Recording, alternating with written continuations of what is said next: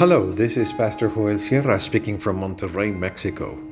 Thank you very much for listening to this brief devotional reflection, and may the Lord be with you today and always.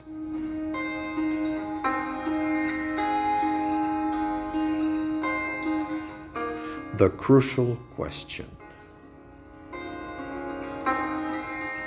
We read in the book of Nehemiah, chapter 1, verses 3 and 4 in the New International Version.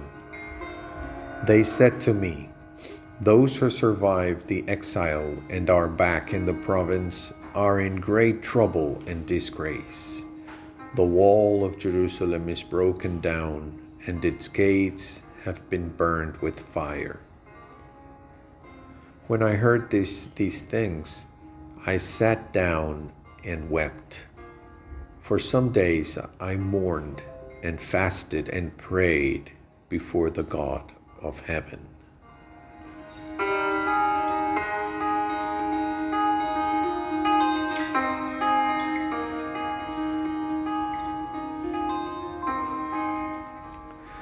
Many times we ask, How are you?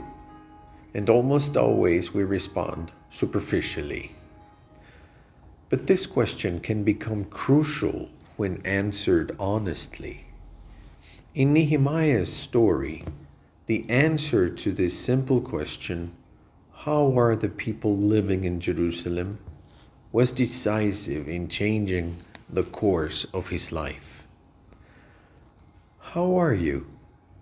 It is a question that can become very important. How are we after so many months of a pandemic? Can we do a tally of the damages? And how are we going to react to the response, which can be dramatic and tragic. Nehemiah received a response that shocked him tremendously. The situation was regrettable and humiliating. People were in great trouble and distress. The gaps and openings in the city wall rendered it useless as a security system. At night, gangs of, of, thieves could enter the city to rob, rape, and kill, loot and burn as they pleased. The burned gates were useless to protect the population. The city that was to be a light to the nations was in a horrible situation. The bandits again and again could enter to rob and hurt, to kidnap and kill without compassion. After decades in these circumstances, a way of being was generated in the people, a self contempt for considering themselves as disposable or as garbage.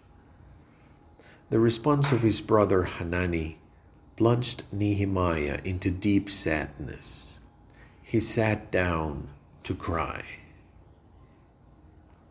It was not just a passing feeling of sadness but it was necessary to sit down. This means to pay due attention to the matter. It is necessary to face the pain, to receive the sadness, and not to avoid it. It is very common today to think that believers should not, should not show pain, that we should have faith and believe that we are victorious. Although this is true, it is not good to ignore pain. Nehemiah took the task of crying seriously. There is nothing wrong with tears. There is time to cry, and it is necessary to live this time. This time that the church and the world have lived in the pandemic is a time to sit back and cry. We know that God comforts, and that those who mourn are blessed because they will receive that consolation.